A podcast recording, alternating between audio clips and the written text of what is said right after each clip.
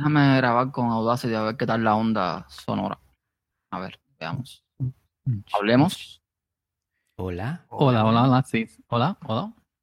Yo, yo, perfecto. Hombre, claro. ¿Qué? Por favor. Soy yo, cállate. El otro. Hola, hola. Perfecto, Hola. también la.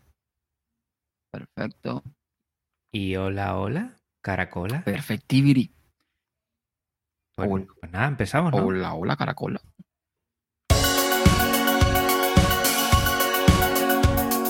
Bienvenido a Podcast Linux, un programa para amantes del sistema operativo del ñu y el pingüino.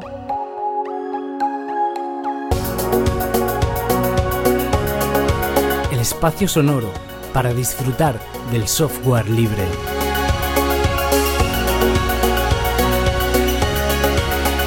De la red AV Podcast, red de podcasting.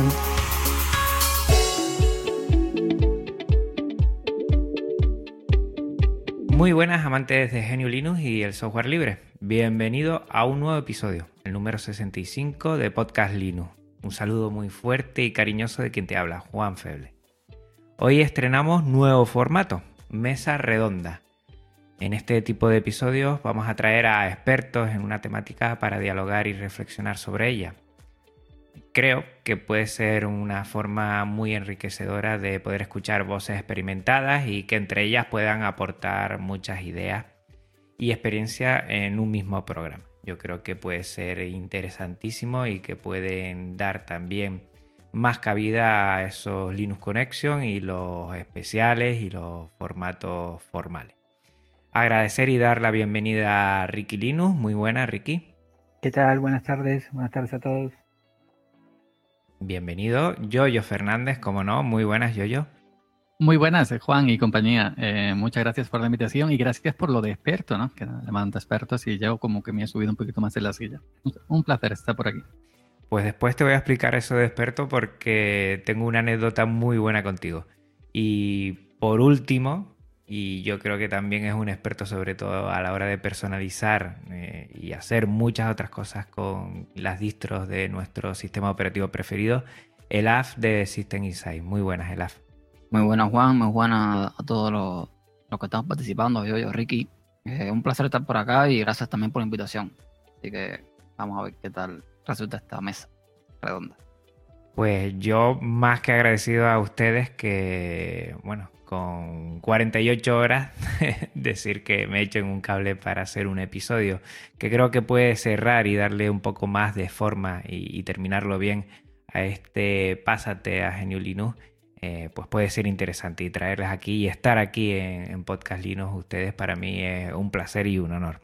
Recordar a los oyentes que estamos en una sala Jixi, eh, estamos en la sala Jixi en, en la que es de la propia, del propio servicio, que es un software libre, un servicio de software libre para videoconferencias y que está fenomenal, funciona a la primera y que desde unas semanas tenemos colaboradores como ya sabes los chicles buff, los chicles funcionales para sacar el máximo partido a tu vida diaria.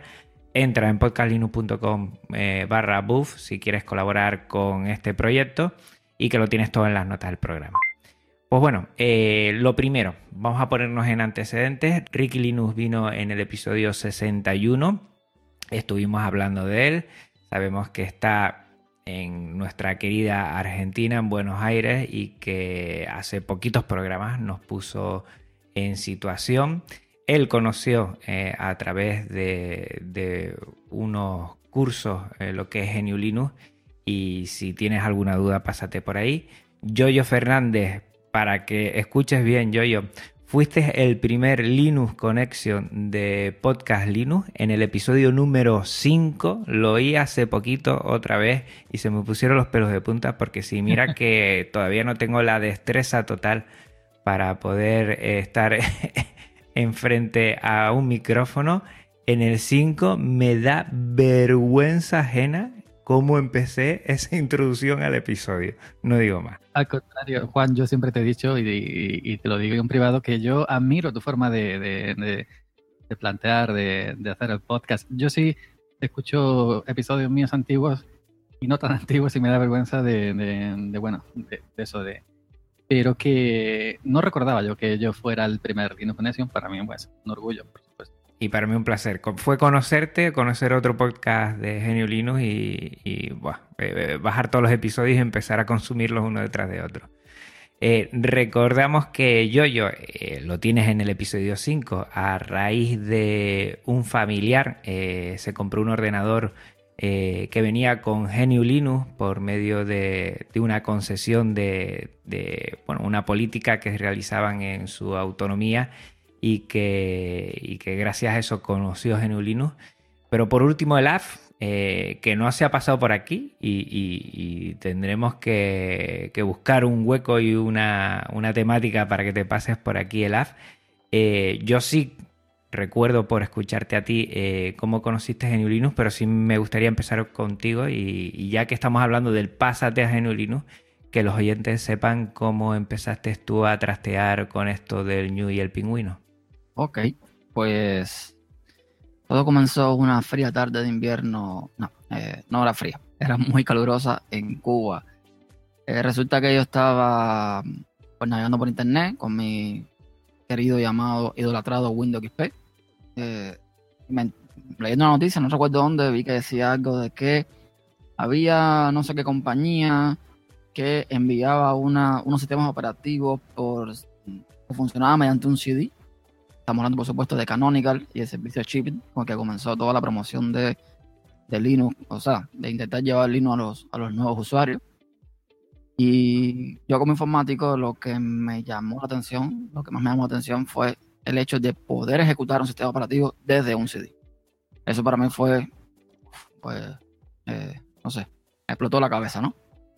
Y eh, me acuerdo que aquel envío era gratuito, puse mi correo, mi dirección, yo dije, bueno, estaba en Cuba, esto capaz ni llegue, pero llegó. Y eso fue en el año, creo que 2006, o principio del 2007, no me acuerdo bien cómo fue. No, creo que fue en 2006, 2006. Porque yo después de ahí entré a, lo que viene siendo en España la Mili, ¿no? Y no tuve tiempo, me llegaron los discos, pero no tuve tiempo de probarlo, no tuve, no tuve tiempo de instalarlo.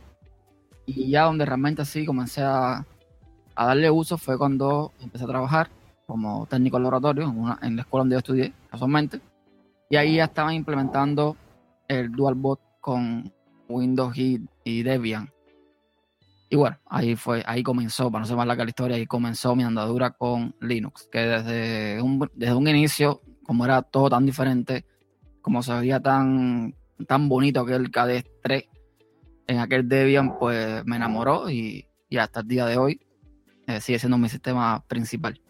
Y efectivamente, eh, lo pongo en situación para que los oyentes entiendan que, todos empezamos por, por algún inicio y que igual quien nos esté escuchando pues tiene esa duda, es empezar, pues se puede empezar por muchos motivos. Y lo importante es dar el primer paso, dar ese primer paso que casi siempre es el más complicado.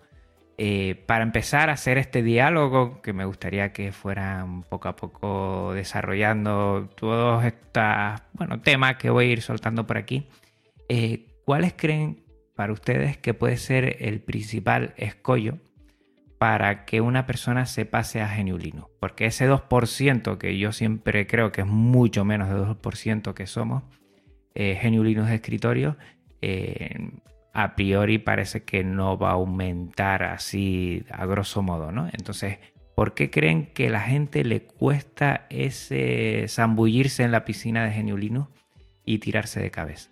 Yo creo que mayormente por costumbre, porque mm, en realidad si, si, lo, si, lo, si comparamos eh, GNU Linux con Windows, el GNU Linux actual mm, mayormente en equivalencia no hay mucha diferencia entre aplicaciones de escritorio, digamos ya si nos vamos a cosas ya fuertes, fuertes, fuertes de, de trabajo, juegos, etcétera, pero si vamos al ámbito doméstico como tal de entretenimiento, multimedia, no hay mucha diferencia. Fíjate coincidencia, eh, Juan, que un, que un hermano, eh, un cuñado de mi hermano, me tiene un, portátil Packard Bell del año La Pera.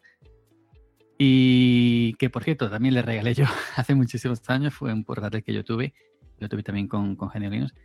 Pues ya se le arrastra el Windows 7, el es imposible, el Windows XP también se le arrastra.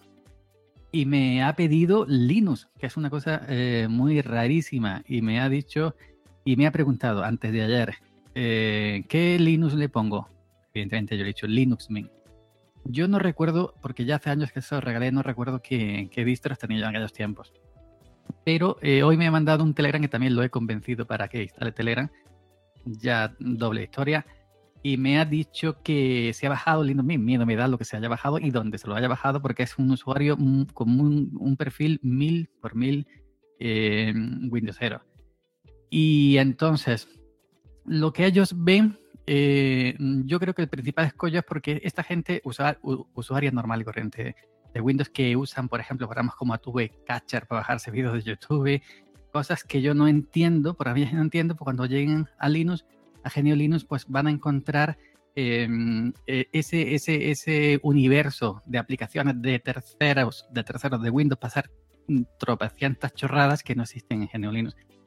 Entonces, eh, con la ilusión de, que no se desmorone, le he recomendado Linux Mint Cinnamon. Evidentemente se la tendré que instalar yo porque es, no va a saber seguramente ni, ni hacer un pendrive. Y e intentaré, e intentaré a ver si, si se queda. Pero se va a pasar por la fuerza porque ya el portátil no le puede con, con, con eso, con, con Windows. Eh, para mí, eh, como, como, como, como, tú preguntabas, la, el principal escollo es todas esas chorrecientas aplicaciones de terceros que, que, que, son, yo no sé cómo describirlas porque yo no, la no, la no las he usado nunca, perdón, pues es lo que van a echar de menos y lo que van a decir, bueno, pues no voy por esto, no voy por lo otro, en fin, costumbres, al final son costumbres. No, sé si antes que Ricky, antes que Ricky dio su opinión, yo creo que Básicamente también lo mismo me parece que es el... Primero que todo es conocimiento y, y hay que tener también una cosa, creo yo, bien clara, ¿no? Y es que estamos viviendo tiempos buenísimos para Linux, pero que anteriormente no los teníamos. Y me explico, ¿no? Cuando yo empecé a usar Linux, allá por el 2007, sí, ya teníamos interfaces gráficas, ya estaba mm, KDE, estaba Genome, estaba XFC, etcétera, etcétera. Pero uh, para el usuario normal, digamos, el usuario que se sienta en la PC, eh, no solamente a, consultar un navegador o hacer un documento de texto, sino a jugar sobre todo, pues las opciones no eran tantas, no eran tantas. Entonces, eh, desgraciadamente eso es algo que se viene arrastrando, ¿no? Es como dice dicho de cría fama y acuéstate a dormir. Se ido arrastrando y quizás quien probó o intentó probar Linux hace cinco años, se encontró con aquel panorama de que no tenía tantas opciones, de que los juegos, o en aquel entonces Steam ni pensaba eh, largar todo su, catálogo de juegos, o mm, no estaban los juegos que ahora disponibles de forma nativa para Linux, etcétera. Lo probó en aquel entonces y dice, bueno, esto, más, más que si mi tarjeta de audio no funciona, o mi tarjeta gráfica no funciona, etcétera, etcétera, ahí lo dejo. Y entonces, pues, todo esto se viene arrastrando, y si tú no tienes aquella, la curiosidad al menos de mm, intentar saber si ya todo mejoró y probar al día de hoy, pues evidentemente se te queda aquello de que hino no sirve o que hino no funciona. No que no sirve, sino que no funciona. Eso, y bueno, también tener en cuenta de que eh, todo lo que ya sabemos, el tema de que los fabricantes, ahora es que estamos viendo, como dije, ahora son muy buenos tiempos, ahora es que estamos viendo que fabricantes importantes vienen a proponer eh, Linux en sus, eh, en sus ordenadores. Estamos hablando de Dell. Estamos hablando, por ejemplo, ahora en España tenemos el Limbo que está promoviendo el uso de, ya Linux instalado en los, en los ordenadores, System 76 aquí en, en Estados Unidos, etcétera. O sea, ya son varias las compañías que están ofreciéndolo como una alternativa mm, nativa, pero desgraciadamente tú vas a una tienda el día de hoy y lo que te encuentras son o ordenadores de Apple o eh, ordenadores con Windows. O sea, no nos encontramos en tiendas físicas donde van las personas, donde van la gente a buscar un ordenador, no nos encontramos un ordenador con Linux instalado y por ende se sigue alargando todo ese mito y se sigue alargando toda esa opinión de que eh, Linux era una, es una interfaz negra con, cuatro letras que, no la maneja nadie. Yo creo, eh, voy, voy, a hacer un breve, un breve inciso. Yo creo que una palabra que ha dicho Ernesto es, es la clave, curiosidad, porque para entrar en GNU Linux tienes que tener curiosidad. Yo mismamente eh, uso Windows, uso MacOS y uso GNU Linux hace muchísimo tiempo y llevo con los tres sistemas muchísimo tiempo, pero tengo eh, esa curiosidad en el día a día, a pesar de que ya conozco prácticamente todas las distribuciones, pero sigo teniendo esa curiosidad. Entonces, alguien que esté cómodo en Linux, perdón, cómodo en Windows o cómodo en MacOS, no siente la necesidad eh, de, mirar GNU Linux, ¿no? de, tener, de, probar ese producto porque está cómodo en, Windows, eh, que es lo que más se lleva, o en MacOS. Y no, es decir, que como no le hace falta, no va a probar GNU Linux. Sin embargo, si es alguien con curiosidad tecnológica, y en mi caso, como dijo Juan al principio, a través de un familiar que pidió un equipo a la Junta de Andalucía, yo vi un libro muy gordo verde que ponía SUSE, digo esto que no, no tenía idea y lo miré en Google y vi que era un sistema operativo distinto a Windows XP y, a raíz de ahí, que el año 2004-2005 ya, me dio aquella curiosidad por investigar qué era aquel lagarto, aquel camaleón y hasta el día de hoy. Pero si no tienes curiosidad, si estás bien donde estás, como que está en WhatsApp y le dices mil veces, pásate Telegram. Yo estoy bien en WhatsApp y aquí me va bien porque entonces el que está en Windows dice, yo hago todo en Windows y no, no es decir que no había la necesidad de, de conocer otros sistemas operativos. Es curiosidad. A mí me pasa algo mm, particular cuando yo analizo por qué el, escritorio o el sistema no llega a donde debería estar, ¿no? Yo creo que es una combinación de muchos factores, desde una cuestión cultural, sociopolítica, comercial, eh, en mi caso no soy informático, entonces el uso de, la PC está básicamente brindada al hogar. Pero analizando lo primero que vi cuando empecé a tomar contacto con, el software libre, es que desde el Estado, por ejemplo, no hay ningún Estado que promueva el uso de estas herramientas. Y el marketing que tiene tanto Windows como Apple realmente es tremendo. Y nosotros tenemos un marketing malo. GNU Linux tiene un marketing que hace auto boicot del sistema. Porque lo primero que caemos o que me ha pasado a mí es que muchos usuarios con tal de mostrar el sistema tratan de acercar a otros nuevos con el uso de herramientas que hasta a mí a veces se me hacen complejas o el uso de una terminal. Y para alguien que navega todos los días el sistema alcanza y sobra. En Argentina tenemos la suerte que hace unos años eh, el gobierno que estuvo anteriormente administrando había desarrollado inclusive una plataforma que fue Guaira y que permitió colocar aunque sea 3 millones de sistemas operativos con GNU. Y ahí nos encontramos con otra cosa que es la desinformación, porque los docentes tampoco tenían información sobre el sistema, siendo ellos muchos informáticos, tampoco le habían prestado atención. Eh, Hoy la comunidad ha crecido, de hecho para el Flisor hemos tenido 57 sedes en todo el país, que es un montonazo, y eso permitió que se nombre un poco más. Pero a mí sí me pesa mucho el tema del marketing. La posibilidad que vos vayas a un supermercado y que la máquina que haya normalmente tenga Microsoft, juega en contra. Pero también hay otros mercados. Por nombrar uno, Mercado Libre, que acá es de consumo, uno consume máquinas sin sistema. Y de hecho, a los alumnos, por ejemplo, de nuestro espacio, a la gente que me recomienda o me dice para comprar máquinas, eh, yo normalmente recomiendo comprar sin sistema. Después el tema del uso es otro tema aparte, porque ahí entra la cuestión filosófica del GNU. O sea, ¿qué estamos nosotros dispuestos a resignar para tener realmente una libertad aceptable dentro del sistema? Eh, yo hace unos días me decían, bueno, con el tema de que yo uso Triskel. Para mí Triskel cumple todas las funciones que yo necesito y si tengo que arreglármelas en una máquina con un controlador USB para que funcione libre, lo hago. A mí no me, no me cambia la vida. No me cambia la vida ver Netflix. No me hace a, mi diario. Pero entiendo sí que hay gente que, obviamente eh, necesita tener eso y que está bien que ellos decidan por eso. Eh, pero sí creo que hacemos muy mal marketing. Eh, estamos muy atrás en ese sentido con respecto a, Microsoft, eh, desde la misma comunidad a un montón de aspectos. Instalamos el GNU buscando la libertad, o esa, por lo menos es la premisa por la cual yo un poco me sumo al GNU y terminamos viendo a ver cómo se parece más al Windows o si podemos instalar un Office. con todo lo que sabemos que implica tener un LibreOffice de, de Microsoft. Entonces, en eso es como que el discurso es doble. O vamos y tomamos la decisión de decir, bueno, vamos a usarlo y lo promocionamos tal cual es, o simplemente, bueno, un sistema más. Eh, creo que ahí, por lo menos desde mi punto de vista, es donde se comete un error del sistema y es donde no llega.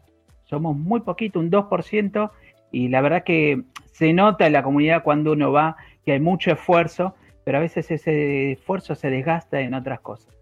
Hay, hay un punto interesante, quiero, eh, escuchando a yo, yo primero eh, también mencionó algo que es interesante, que es la necesidad. Y creo que ahí es un factor importante muchas personas que han conocido Linux por necesidad. ¿Por qué? Porque tienen un ordenador que eh, en su momento fue nuevo, ya no puede correr Windows, no puede correr MacOS o lo que sea, y Linux es la alternativa que siempre está ahí para mm, revivir esos ordenadores. Coincido contigo, Ricky, en lo que estás diciendo con el tema del marketing. Y en este caso, yo soy del tipo usuario, creo que lo he dicho en muchos lugares, podcast, en que he participado, en videos, etcétera, que yo no soy del típico usuario de Linux filosófico. O sea, yo no, está implícito, pero yo no, yo no soy de los de que va usando Linux por el tema de las cuatro libertades y la filosofía y hay Richard Stallman. Eh, no, yo no soy ese tipo de usuario. Y creo que ahí también a veces nosotros cometemos el error. Lo digo porque a veces se acerca un usuario mm, que quiere conocer Linux y eh, en vez de decirle, bueno, mira, sí, te instalas esto y vas a funcionar y vas a, y vas a poder ejecutar tal programa y vas a poder hacer tus textos y vas a poder hacer tus audios, tus videos, lo que sea, no los comemos con la filosofía. No, porque todo es libre, porque los Windows es cerrado, porque no sé qué es cerrado. Y, y lo que hacemos es atormentarlos con esa historia primero, cuando lo primero para mí debería ser, mira, míralo, instálalo, te funciona. Bien, ¿qué te hace falta para que funcione? ¿Instalarle un driver privativo de vídeo? Bueno, instálalo. ¿O un driver privativo de audio? Bueno, lo instalas.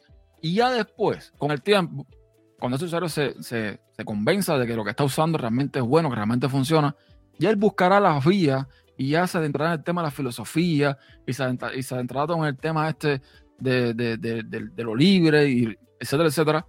Y entonces ya irá buscando, digamos que, eh, las alternativas a esos, a esos software que son privativos y que si él sigue la filosofía del todo libre, open source y demás, pues buscará alternativas si puede que sea abierta. Eso, y eh, hay que tener una cosa muy, muy en mente, muy en cuenta cuando hablamos con un usuario que se acerca a Linux.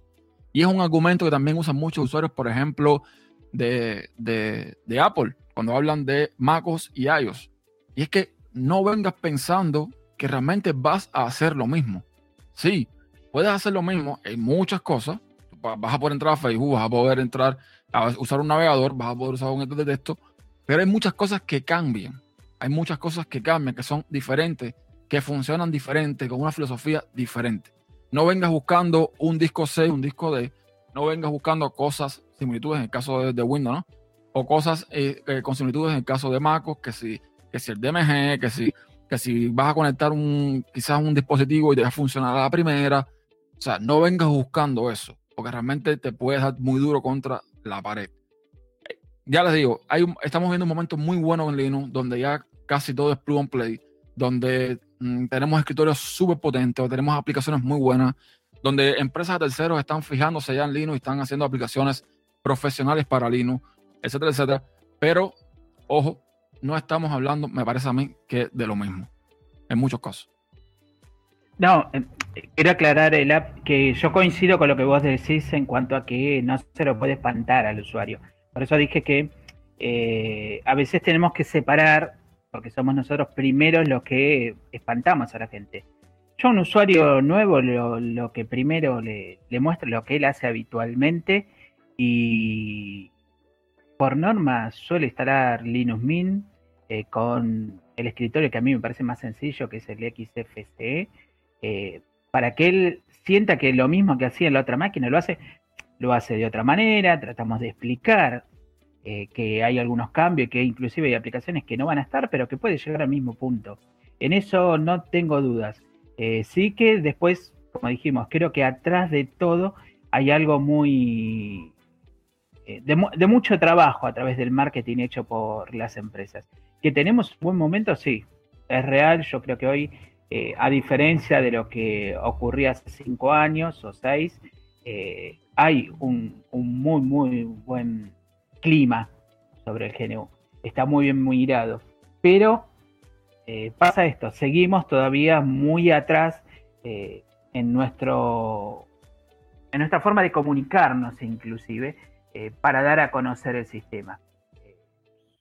y no creo que sea a veces por, por, falta, no sé si, si de docencia, además, pero caigo mucho y me pasa en los cursos que tomo habitualmente, es como que, bueno, estamos muy eh, muy arriba y es la gente de más abajo la que tiene que eh, llegarle al sistema. Esto está hecho para todo el mundo, no es una cuestión, si vamos a la filosofía ética ni técnica, sino que también hay una cuestión social. Y todo el mundo, cualquiera con una maquinita vieja, accede a, este sistema. Creo que eso es lo, principal a, transmitir. Exacto. Y bueno, yo, yo en mi parte, resumiendo un poco esta parte, creo que los primeros, los impedimentos que tienen muchos usuarios para acercarse al Linux. El desconocimiento, eh, evidentemente, que engloba todo esto que hemos estado hablando, eh, de, una forma u otra. La comunidad, la comunidad a veces es uno de los principales muros contra, los que choca un usuario. Hay muchos, eh, lo voy a decir, a lo mejor me van a, me van a buscar como antorchas o lo que sea, pero hay muchos usuarios tóxicos en las comunidades de Linux. No sé por qué. No sé si es porque eh, algunos se piensan que, que, son más o menos porque tienen cierto conocimiento, no sé qué pasa. Lo cierto es que yo esto no lo veo en otras comunidades, es lo que quiero decir. Y esto es a veces un impedimento importantísimo, porque lo he visto, lo he visto en mis canales de usuarios que han querido entrar, que han querido eh, empezar en esto de, de y se han echado para atrás simplemente por un comentario, por una respuesta mal ofrecida, mal dada, por por alguien, alguien tóxico dentro de una comunidad. Pero a nivel técnico, a nivel, digamos, eh, de uso, al día de hoy, excepto muy, muy, muy determinadas personas con determinado oficio que usan determinado software, cualquier persona puede usar Genulino sin problema. Eso que decías, Ernesto, sobre la comunidad y sobre todo la comunidad eh, avanzada, eh, los veteranos en, la comunidad. Y cuando llega un novato, lo más normal es que si hace una pregunta tonta, lo que ellos consideran una pregunta tonta, lo más normal es que ese novato ya no vuelva más en la vida, ni que pise, ni que vea un pingüino, ni en los documentales de la segunda cadena aquí de España. Porque sí es cierto que el, tanto tú como yo, que llevamos prácticamente todavía en esto, hemos visto eso un millón de veces y, yo que también en piso como, comunidades de, de, gente más, comunidades macaras, mm, no, no he visto nunca jamás eso. No, no, ahí llega un novato diciendo el iPhone no me funciona, el Mac se me ha quedado pillado y le, y le dan mil respuestas.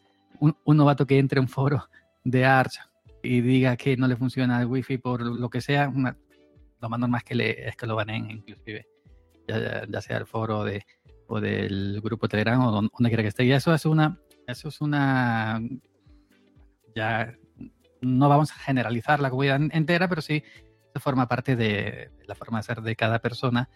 Y, en fin, la comunidad tampoco como en, global no tiene la culpa.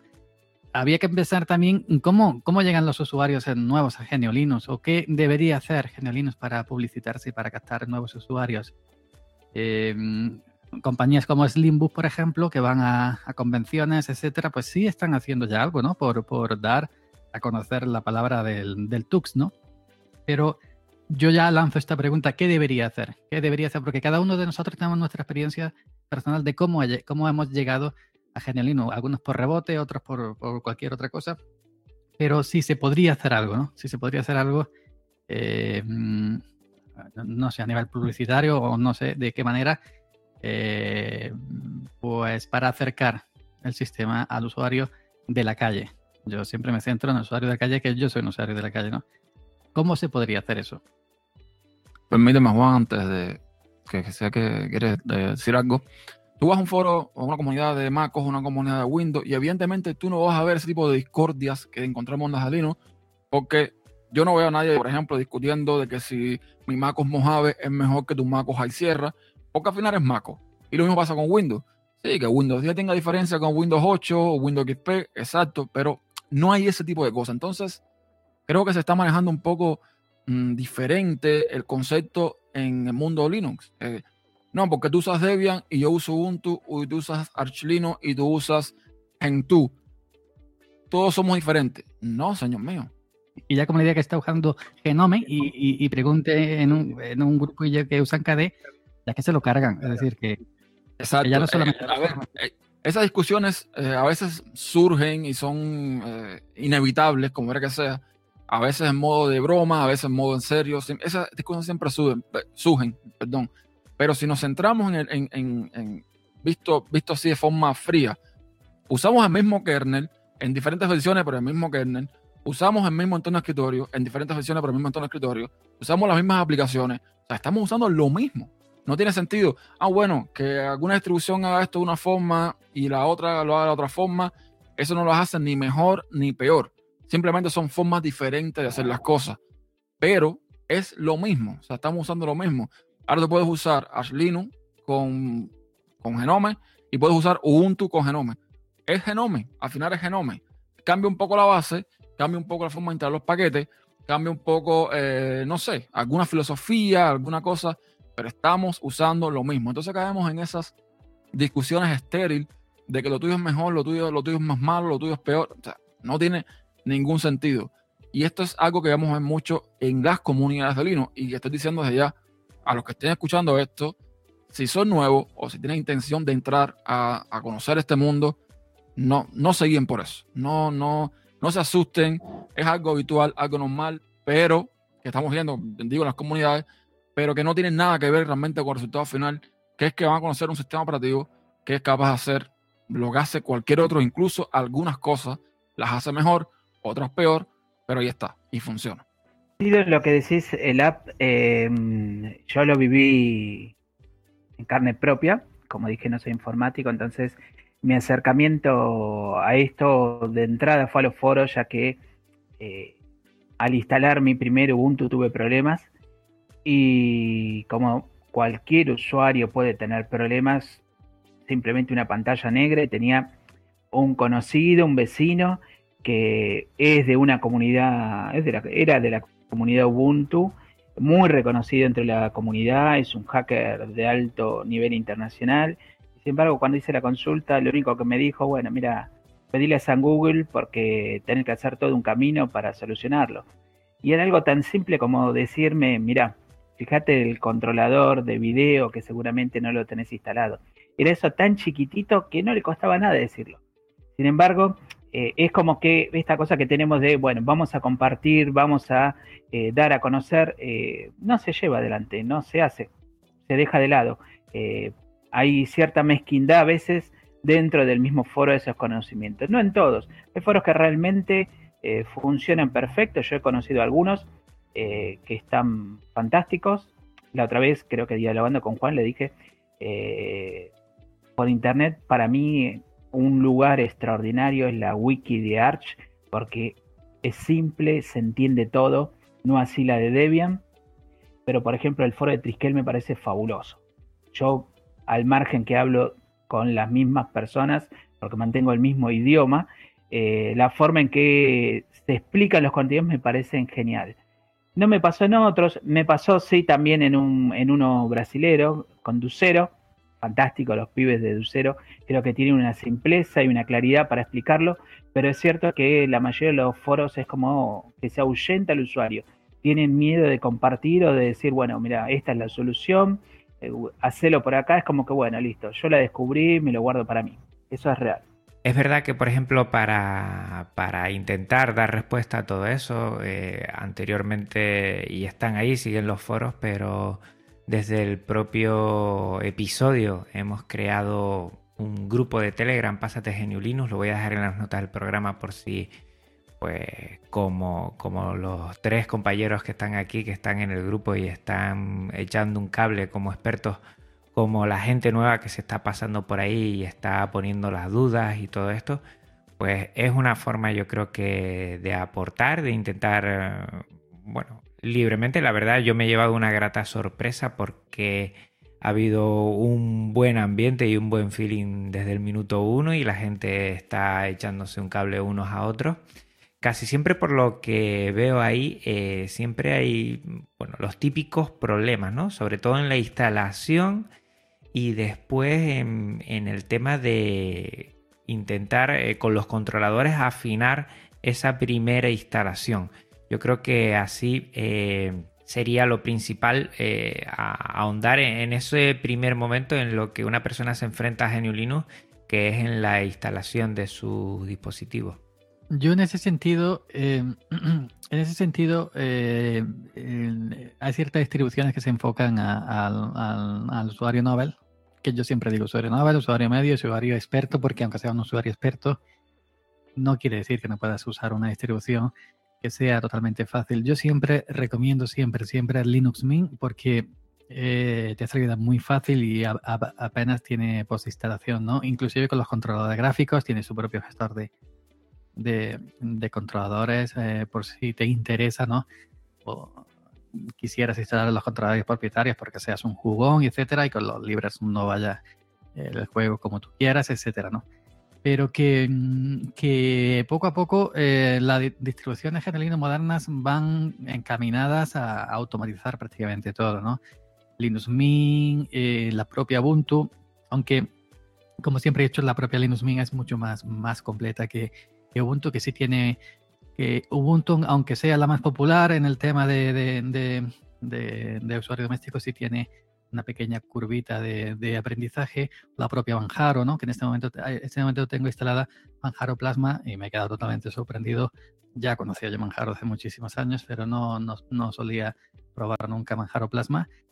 Y Manjaro Plasma tiene una serie de herramientas para todas estas cosas de hardware, para dejar que tu máquina vaya totalmente fina, totalmente eh, estable que vaya y, y, que rinda, ¿no? Y que se pueda exprimir eh, y que esos controladores puedan eh, exprimir el, el, hardware, pues, tanto a nivel de kernel del núcleo, ¿no? pues tiene una herramienta que te facilita en las cosas para elegir el kernel adecuado. Inclusive ya con el que trae por defecto, si va maravilloso, no tienes que tocar absolutamente nada. Y luego, pues para los controladores también propietarios, etcétera, etcétera, etcétera, si en el caso de que te interese, eh, evidentemente. Entonces, podríamos decir yo para mí, para mí en este momento, Manjaro serían las dos opciones mejores para cualquier usuario, ya sea novel, ya sea medio, y, o, inclusive experto, aunque, aunque tú seas un experto y te quieras instalar una Gentoo desde cero, una Artlino desde cero y hacer las cosas por ti mismo, eso, eso pues adelante, eh, tienes todo, todo lo que necesitas, pero estamos hablando de traer gente nueva, ¿no? A, a este lado, a, este lado, y no es cuestión de de, eh, como he visto yo, muchas veces que viene alguien preguntando y recomendarle ARS, recomendarle cualquiera de estas distribuciones que ni por asomo son, son las más indicadas. Yo, inclusive, hoy en día, a pesar de los años que, que llevo en esto, de, los foros en los que he estado como usuario, como administrador, como moderador, en los cientos de grupos Telegram que estoy, eh, sigo buscando. Como el primer día, si, si me hace falta, sigo buscando en Google, que es mayormente el buscador que, uso de, cabecera y no se me caen los anillos. Si no me funciona esto, pues, eh, pues eh, busco en Google y en, un rato lo, lo tengo. Por eso decía antes lo de la curiosidad, porque para usar este sistema operativo hace falta esa curiosidad. Si no tienes esa curiosidad, pues eh, seguramente te vas a quedar donde estés. Hay un detalle, hay un detalle y es que, o sea, estamos hablando de traer nueva gente a que conozcan este mundo y y hay que dejar claro algunas cosas. Distros, mm, o sea, están las que llamamos las distros madres, que son las distribuciones de las cuales han partido todas las, demás, todas las demás variantes. Y eh, bueno, distros madres como tal, hay muy pocas y, son las mismas, ¿no? Tenemos Red tenemos Debian, tenemos Arch Linux, tenemos, eh, o sea, hay, hay, pocas, no, no son muchas. Ahora, tú estás hablando de yoyo de Manjaro, estás hablando, por ejemplo, se, puede hablar de Antergos, se puede hablar de, eh, no sé, eh, Anarchy, se puede hablar de muchas variantes que son, o sea, que salen del tema de Arch, que sale el tema de, o sea, que, que parten como base de Arch.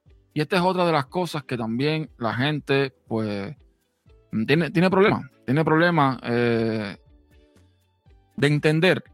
Y, también lo que comentamos antes, por culpa de la comunidad. Porque, por ejemplo, ahora tú le dices a alguien, eh, viene aquí preguntándote, no, yo quiero, yo quiero usar Linux, pero yo no, no estuve viendo el manual, estuve viendo la, la documentación y es muy complicado para mí. Entonces vienes tú y dices, bueno, mira, si tú quieres usar Arch, y no quieres complicarte, pues usa, usa Manjaro o usa Antergos. Y Tony dice, no, no, no es lo mismo. No es lo mismo. Eh, Arch es Arch, eh, Manjaro es Manjaro y Antergos es Antergos. Y yo entiendo, yo puedo entender que detrás de, Arch, detrás de Manjaro, detrás de Antergos, puede haber una filosofía, puede haber un modo de hacer las cosas.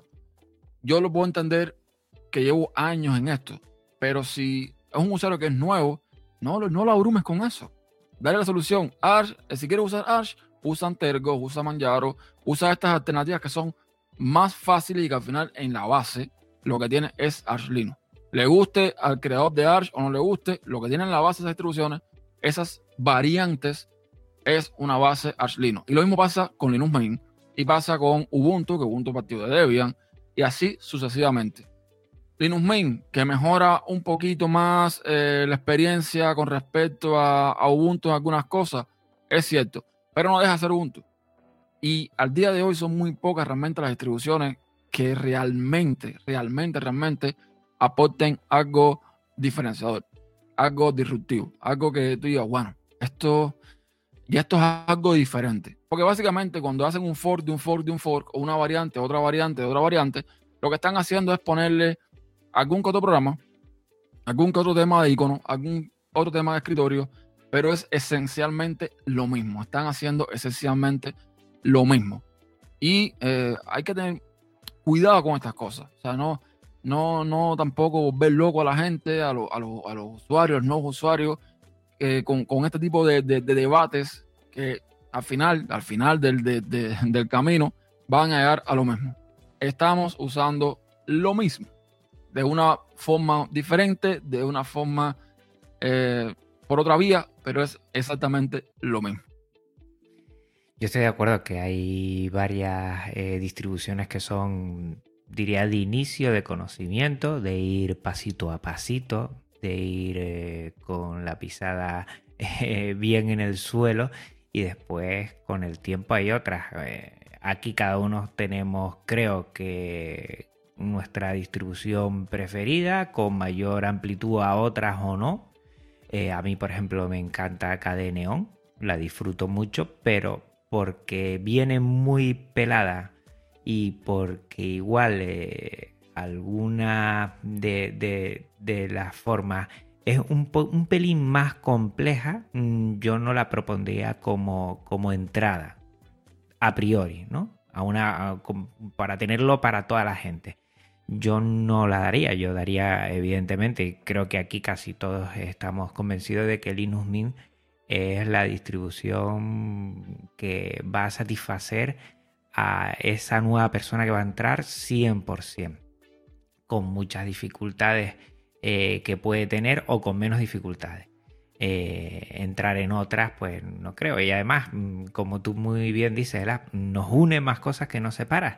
Y, aquí podríamos hablar de esa diversidad que algunos que entienden que es más eh, una problemática que, bueno, una posible respuesta a una diversidad de, situaciones que puede tener el usuario o usuaria de GNU Linux, eso está claro, pero para empezar, algo sencillo, dar pocos pasos, intentar no meterse en camisas de once varas para sobre todo eh, quedarse con esa satisfacción inicial y seguir dando pasos, porque si no eh, vas a aborrecer un sistema operativo porque crees que es muy complicado y a partir de ahí hay tiempo suficiente para pasarse a otras distribuciones, para conocer más la filosofía de GNU Linux, eh, que hay tiempo para todo y para poco a poco ir metiéndose en otras, mm, bueno, en otras situaciones que con tiempo y con ganas y con curiosidad, como bien ha dicho Yoyo, se puede conseguir. Pero claro, eh, si abrumamos desde un principio con todo ese, ese mundo genio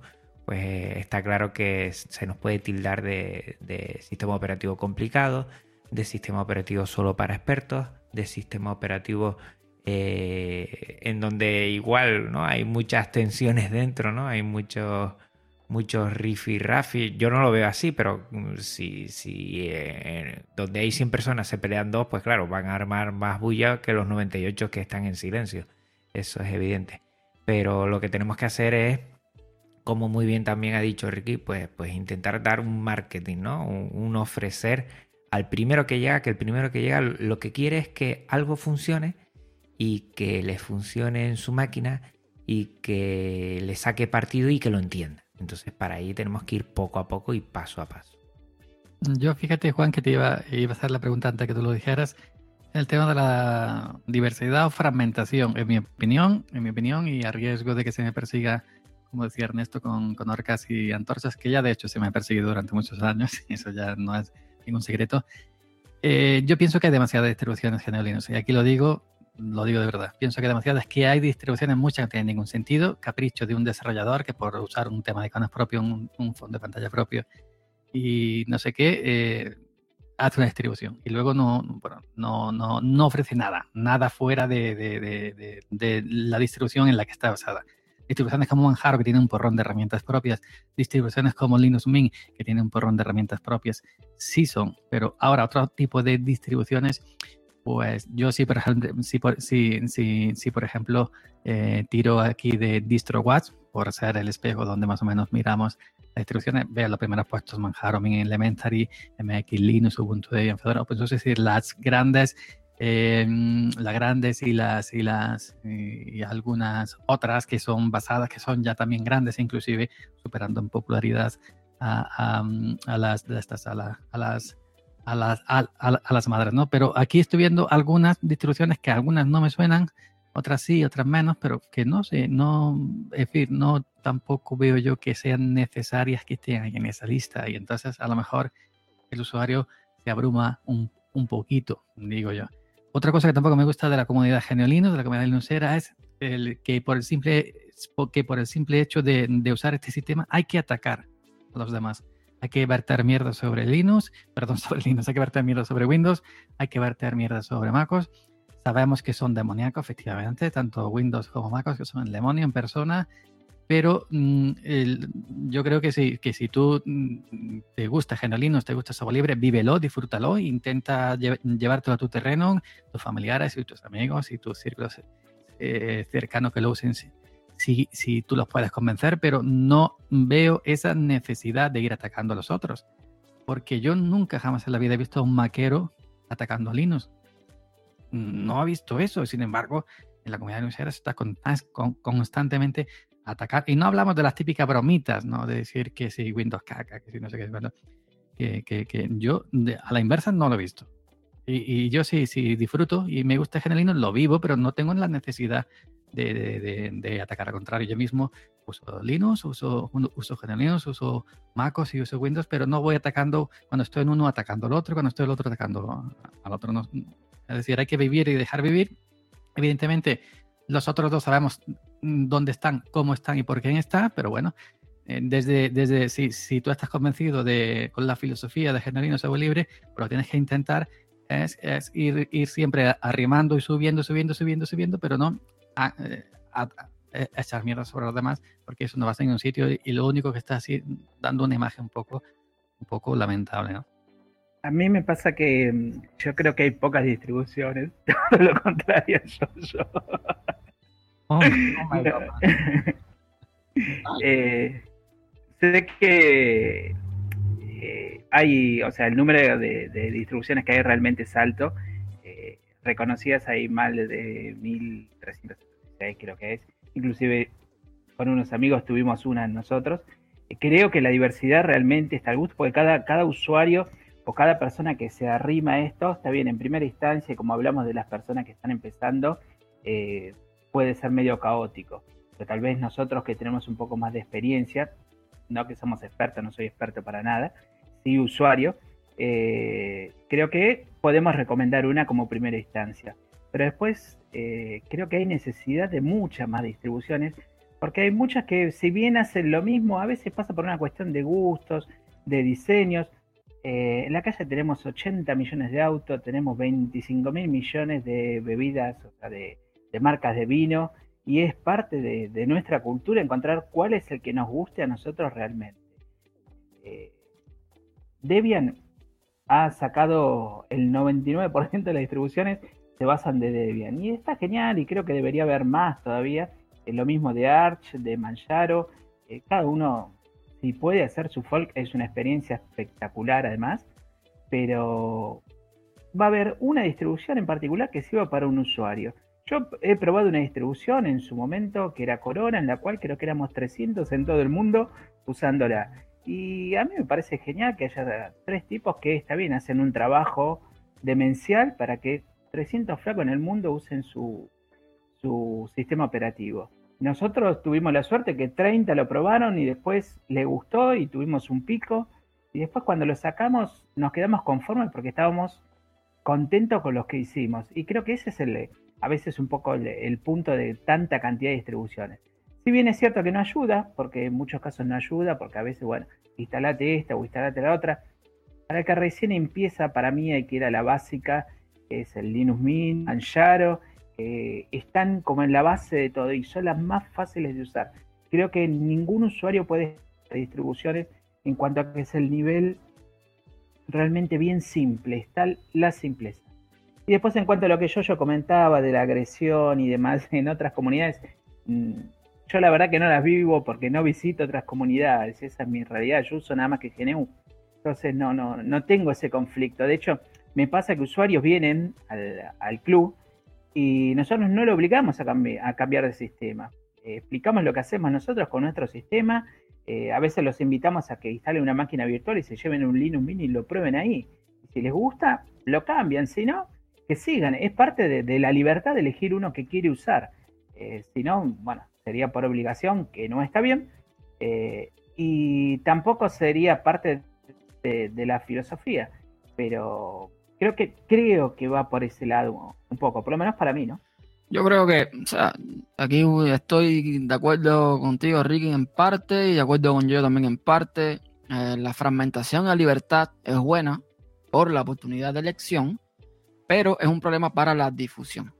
Y, va un poco también por lo que comentabas anteriormente. Mira, como yo lo veo, mm, si te pones eh, a, mirar, tener la, posibilidad de, eh, o sea, de libremente agarrar una distribución, hacer un fork para ti, eso está bien. O sea, eh, eso me parece que es una cosa que es muy interesante, que, al final cada cual tiene gustos diferentes y tú quieres que las cosas sean como tú quieres que funcionen. Y eso para mí está bien. El problema es que donde radica el, y quizás es una de quizás es uno de los problemas que tenemos actualmente de que empresas y sectores profesionales no, no miren hacia Linux, es que esa fragmentación, esa cantidad de opciones, pues eh, te limita. En el sentido de que si tú eres desarrollador, si tú eh, quitando el tema técnico, ¿ok? De, las limitantes técnicas que pueda tener Linux al día de hoy. Pero si tú eres desarrollador y tú quieres sacar un producto para Linux, ¿para cuál distribución lo sacas? Es, la cuestión, porque no se trata incluso de que tú saques un, un, binario para Ubuntu o saques un binario para Fedora o un binario para Arch Linux. Se trata de que todas estas distribuciones al final tienen versiones diferentes paquetes diferentes, librerías diferentes, y eso para un usuario, para un, perdón, para un desarrollador es un problema. Es un problemón. Claro, tú podrías decir, yo por ejemplo soy desarrollador en Adobe, por ejemplo, yo voy a sacar Photoshop para Linux y digo, bueno, mira, yo voy a sacar Linux para Ubuntu. Se acabó. Ni para Fedora, ni para, no, para Ubuntu. Y ya está. Y ahora que tenemos Snap y tenemos historia, va a ser en Snap, no va a ser en Flatpak. Y, y esa fragmentación es al mismo tiempo lo que hace que eh, Linux para mí no avance más. Porque eso, eso mismo acabo de decir ahora. Snap o Flatpak o app imagen. Eh, Fedora o Ubuntu. Eh, Genome o KDE. Es, es, es, es difícil algunas, para algunas personas, sobre todo en el sector profesional, decidirse por una cosa en específico. Además, yo creo que los proyectos los grandes proyectos, y lo estamos viendo, yo lo estoy viendo, por ejemplo, en Red Hat, lo estoy viendo en Canonical, que al final son las empresas que han sacado o están sacando provecho, digamos, eh, monetariamente hablando, de las tecnologías libres, tienen que tener un objetivo y tienen que tener, para mí, una persona o varias personas que tengan un pensamiento similar, que vayan por un mismo camino y digan cómo deben ser las cosas hasta determinado punto, ¿ok? Eh, no queremos, por supuesto, un dictador, no queremos una gente que esté diciendo que esto tiene que ser como, como en Apple o como en Windows, esto tiene que ser así porque es así y ya está. No lo queremos, pero a veces, en muchos casos, es necesario. Es necesario para que un proyecto salga adelante y más cuando se necesita de alguna forma eh, financiación y dinero, porque, señores, desgraciadamente así funciona este mundo. Si, o sea, piensen, piensen del lado de un empresario, piensen del lado de una persona que va a invertir dinero. Tú no vas a invertir dinero en un proyecto que va a su bola que lo dirigen cuatro locos, cada uno en un país diferente, eh, detrás de, en, el cuarto, en ropa interior, sentado en una computadora. No, lo vas, no vas a invertir dinero en ese proyecto, porque no, no te da seguridad. Y entonces esto va pasando constantemente, de alguna forma, esto me parece que está afectando de cierta forma también a, eh, a Linux y a todo el ecosistema. Y vamos de nuevo hablar del tema de la innovación. Dime de las 3.000 o las 1.000, no sé, distribuciones que, que acabas de mencionar, ¿cuáles realmente aportan algo nuevo? Que aportan algo innovador, algo que diga, mira, esta es la tecnología a seguir. Alguien que ha dicho, como fue en el caso de, Ubuntu hace unos años atrás, mira, vamos a trabajar en base a, eh, a, la integración entre teléfono y ordenador. Vamos a trabajar. ¿Cuántas, ¿Cuántas han hecho eso? No, para mí ninguna, o sea, muy, muy pocas. Eh, Fedora tiene su, parte de innovación en la parte tecnológica. Ubuntu tiene su, también su parte de innovación en algunas cosas y demás. Pero el resto es absolutamente más de lo mismo. Es más de lo mismo. Y eso no es necesariamente malo, pero tampoco es necesariamente bueno, sobre todo para el tema de que Linux llegue a más personas. De que Linux llegue a que, a que pongan un ordenador con Linux en una tienda. Donde una persona puede llegar y como mismo te dicen, este teléfono que están vendiendo tiene WhatsApp te digan, en ese lino, en ese lino que yo puedo, que yo puedo usar Photoshop, por ejemplo. Y ahí es donde tenemos que ir de alguna forma.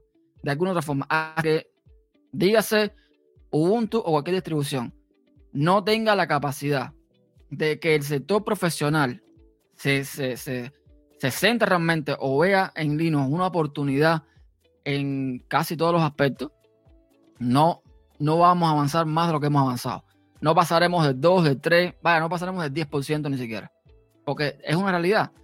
Y uno dice, bueno, sí, pero es que los usuarios son los que más importan. Pero es que al final los usuarios, o sea, tú trabajas en tu trabajo, o sea, tú vas a trabajar en tu trabajo y tú vas a ver un Windows, vas a ver un Mac, vas a ver, tú no vas a ver un Linux normalmente, ¿ok? Y cuando tú llegas a tu casa, a lo mejor ves un Linux de trabajo, pero tienes en tu casa un Windows, tienes un Mac porque es con lo que tú trabajas. Entonces, hasta que tú no veas que cuando llegas al trabajo, o llegas a una tienda, o llegas a un establecimiento, o a un negocio, tú veas a la gente trabajando con Linux y tú dices, wow, eh, esto, ¿por qué? ¿Y por qué lo están usando? Y hasta que esa misma gente trabajan ahí, no lleguen a su casa y en vez de encender la máquina con Windows y Mac, lo hagan también con Linux, para mí no va a avanzar. No, no va a avanzar. Que ojo, como tiene una cosa, digo la otra.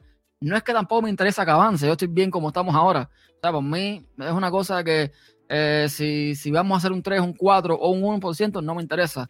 Linux está posicionado, tiene que estar, que es todo en el tema de, los servidores, los servicios, la nube. Ah, de ahí no lo va a sacar ni Dios, y ahí está bien. Pero en el tema de los usuarios, mm, está bien. Yo creo que debería tener más, más eh, importancia para las compañías porque de alguna forma nosotros nos vamos a beneficiar. Vamos a tener mejor soporte para hardware, vamos a tener mejor soporte para software, etcétera, etcétera. Pero por ahí yo creo que va la historia también. La fragmentación abierta es buena para las oportunidades de elección como usuario, pero es un problema para la difusión de Linux de forma general. Bueno, yo sé si he visto a Juan, pero bueno, voy a hablar yo, ahora que ya Juan si quiere. Que haya dicho Ernesto, ha dicho muchas cosas interesantes, en las cuales yo estoy totalmente de acuerdo. El tema de la innovación. Esto, por ejemplo, ahora en Windows, eh, que la innovación de Windows, eh, que si de MacOS, que si ahora estás trabajando, estás trabajando en, una, en tu dispositivo móvil y entra al ordenador y sigues trabajando allí, ahora no sé qué, que se conecta con no sé cuánto, en, fin. yo no sé si a vosotros os pasa, ya me diréis que yo eh, llevo mucho tiempo en esto y, y, lo que busco ahora mismo en Linux, en Linux, es simplemente un sistema de escritorio. No, no, no busco otra cosa, es decir, el encender mi ordenador, abrir el navegador, por norma uso Firefox, conectarme a mi blog, hasta un artículo, abrir Audacity, grabar mi audio y ya está. Y no busco otra cosa ahora mismo en un escritorio. Eh, Linux quizás porque soy un simple eh, usuario final, un usuario de escritorio como siempre he sido, siempre me he considerado y, supongo que siempre seré porque no, no voy más allá. Pero que, que, que, me pasa eso simplemente, que a lo mejor eh, estoy acostumbrado a eso. A lo mejor en, en, en, en, MacOS voy viendo que van avanzando en este sentido, voy probando cositas, pero luego no tengo esa necesidad o no me veo esa necesidad de cuando yo instalo X distribución buscar otra cosa más allá que simplemente un sistema, un sistema operativo de escritorio que sea lo que sea útil, pero que tampoco sea una cosa, una cosa tremenda. yo con que tenga mis herramientas normales y corrientes, con eso ya me conformo. En mi caso me, me, me viene pasando eso. Yo creo que esa es la idea, ¿no? Creo que yo, yo intentar que, que, el usuario de a pie, el doméstico, que dices tú, que yo te copié bastante ese concepto, que el usuario doméstico eh, integre, instale, eh, use GNU Linux para que poco a poco eh, vayamos aumentando y se vaya mm, popularizando, no, no, sé si la palabra democratizando GNU Linux también sería posible decirlo, ¿no?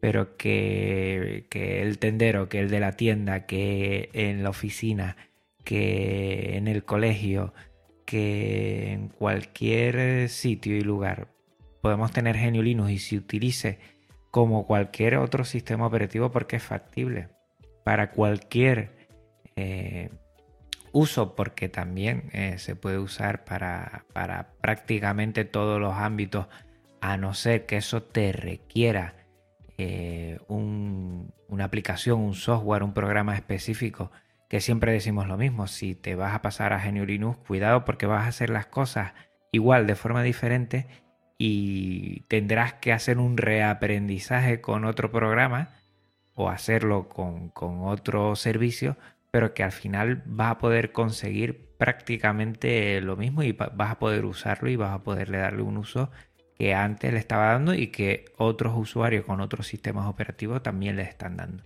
Yo creo que ese es el kit de la cuestión de saber trasladar a, toda la gente eso, eh, de no tener miedo a, sistemas operativos, de, de, saber que el sistema operativo con el que te viene la computadora puedes cambiarlo y puedes utilizar otro sistema operativo que en este caso GNU Linux te, te, lo permite y es muy fácil.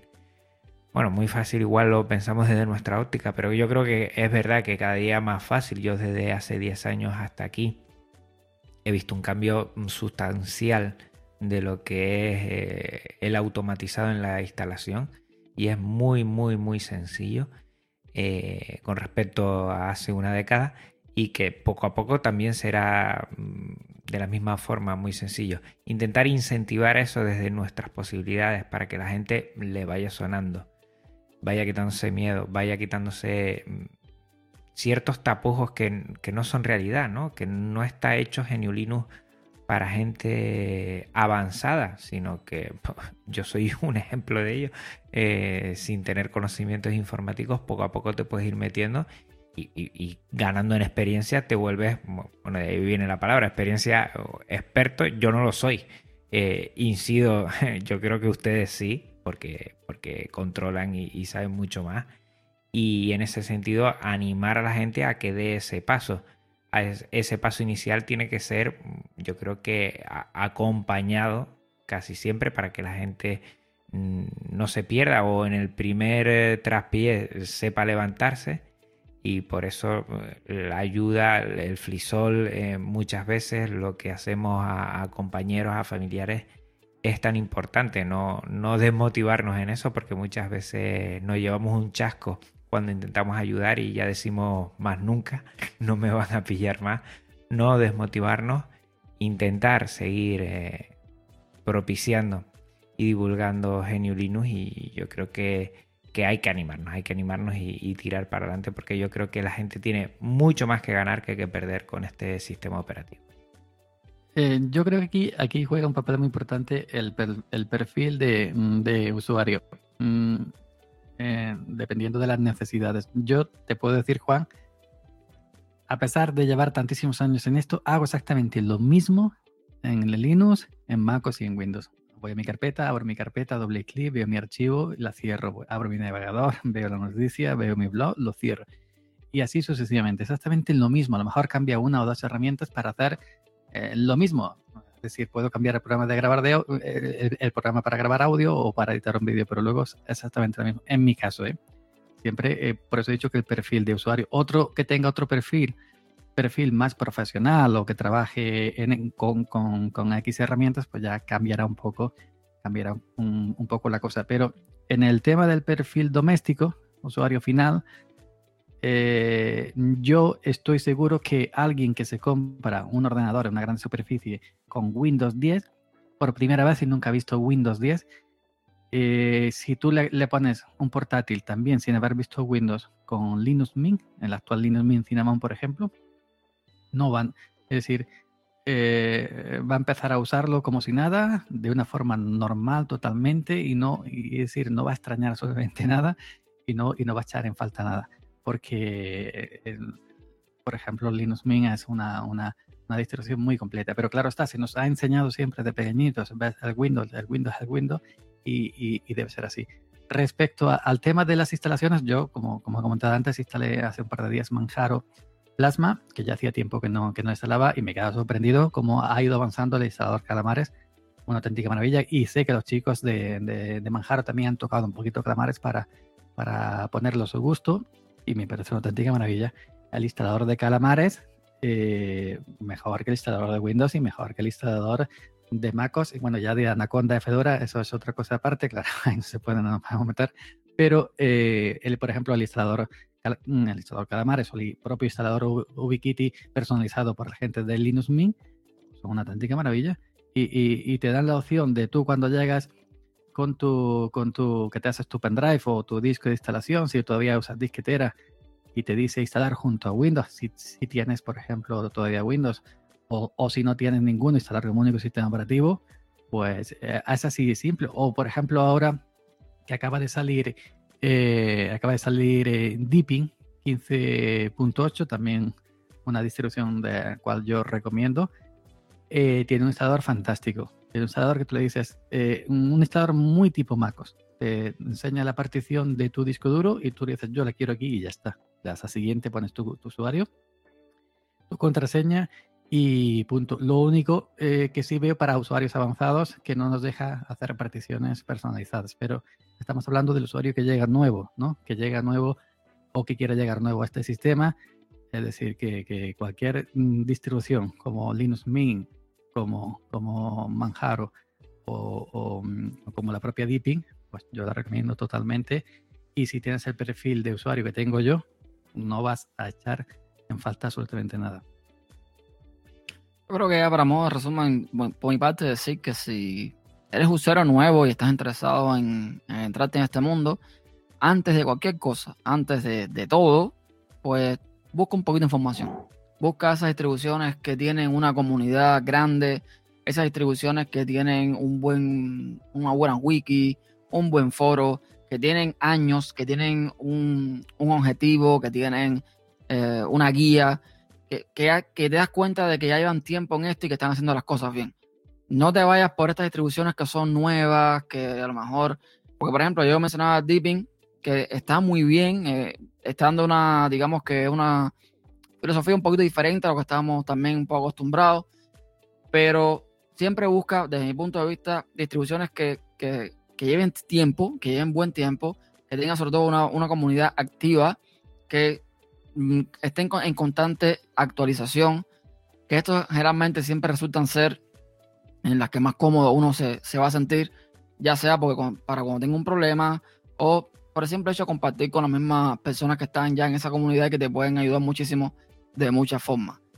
Eh, lo otro que voy a decir ya para terminar es que en mi caso particular, que también uso MacOS, que también uso Windows, siempre termino volviendo a Linux. Siempre. Es mi, es mi mm, sistema operativo principal y es que te das cuenta con el paso del tiempo, con los años, o por lo menos yo, con el paso del tiempo, con los años, me he dado cuenta de que soy más productivo usando mi escritorio Plasma con eh, la base que sea que cualquier Mac o cualquier Windows que exista por ahí. Es cuestión de costumbre, es verdad, es costumbre.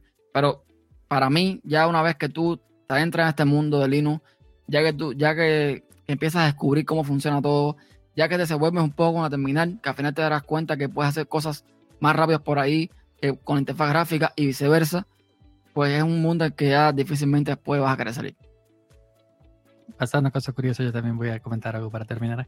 Que estamos hablando de que hay que dar facilidad al usuario eh, una tienda de aplicaciones, una herramienta para no tocar la, una herramienta de configuración, por ejemplo, del hardware, del kernel para no tocar la terminal.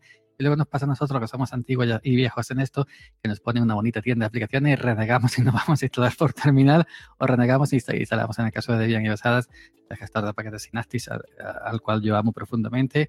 Y, bueno, pero eso somos nosotros que somos ya raros y viejunos y nos gusta hacer las cosas como antiguos.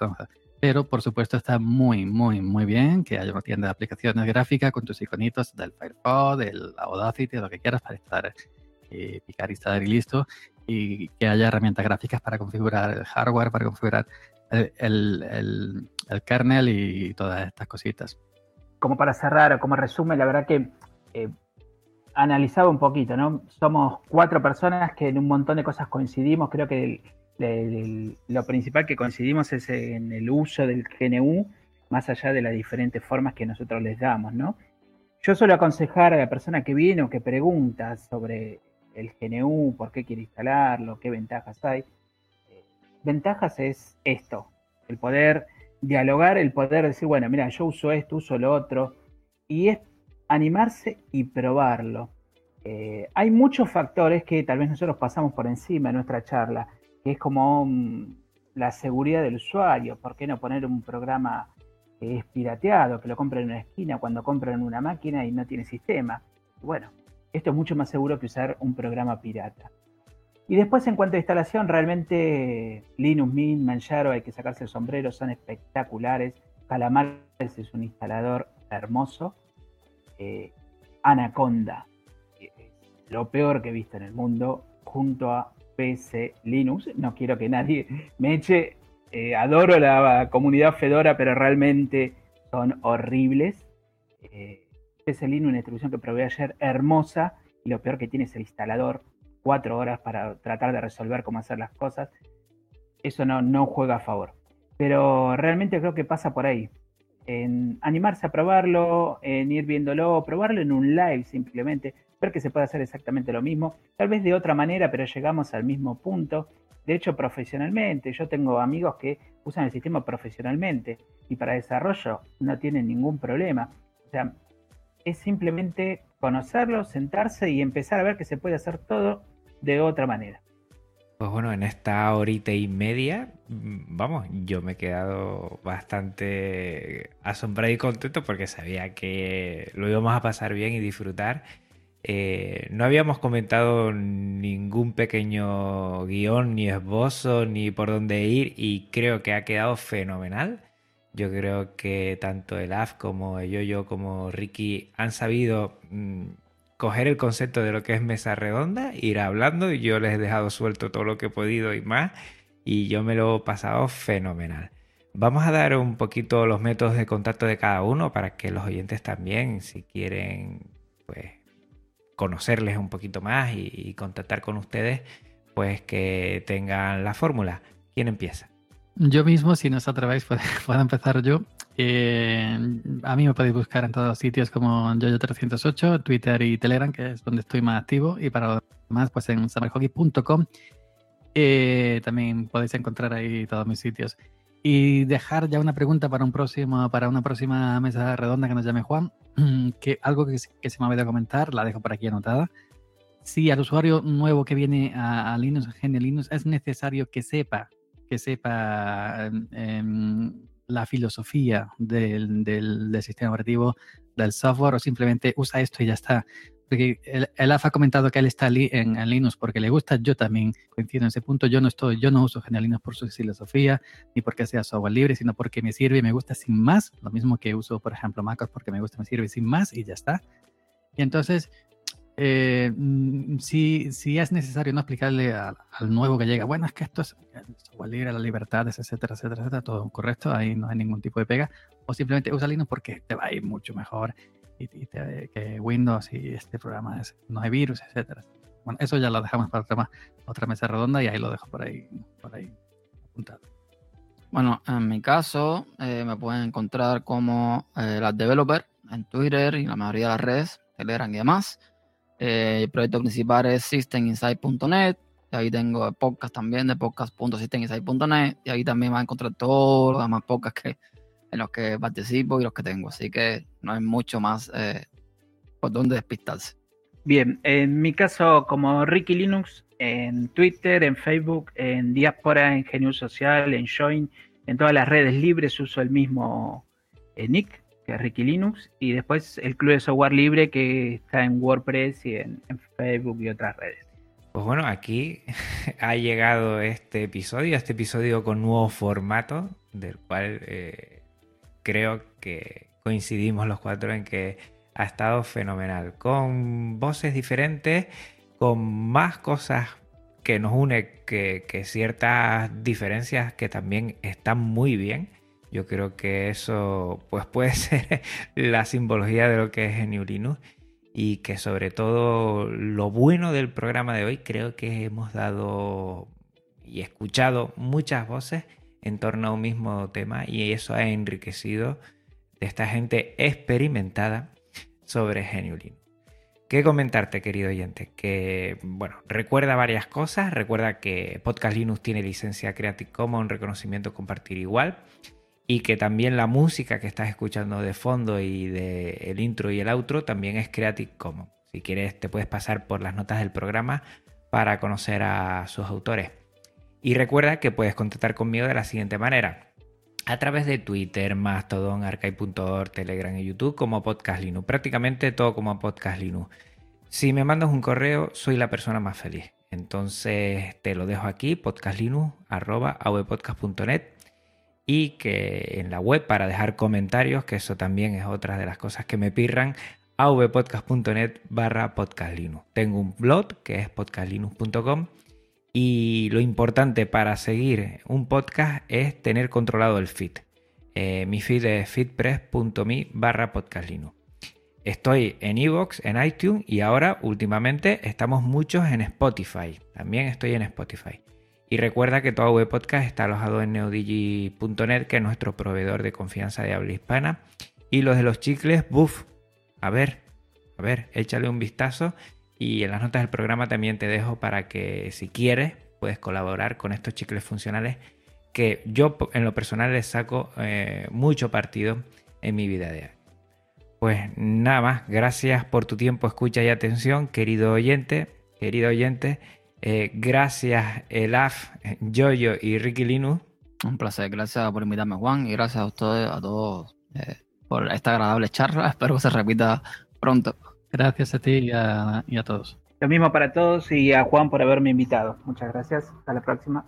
Para mí es un placer tenerles aquí, tener este programa y gracias a este programa y a Podcast Linux, fíjate por dónde, lo más que yo he sabido sacarle partidas a Linux es conocer a gente eh, como, como estos tres Linuxeros que, que disfruto mucho con ellos. Pues nada, hasta otra Linuxero, hasta otra Linuxera. Nos vemos aquí en 15 días en Podcast Linux.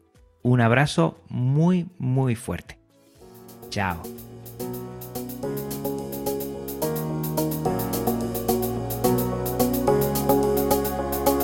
Podcast Linux, el espacio sonoro para disfrutar de GNU Linux. El espacio sonoro para disfrutar del software libre. De la red AV Podcast, red de podcasting.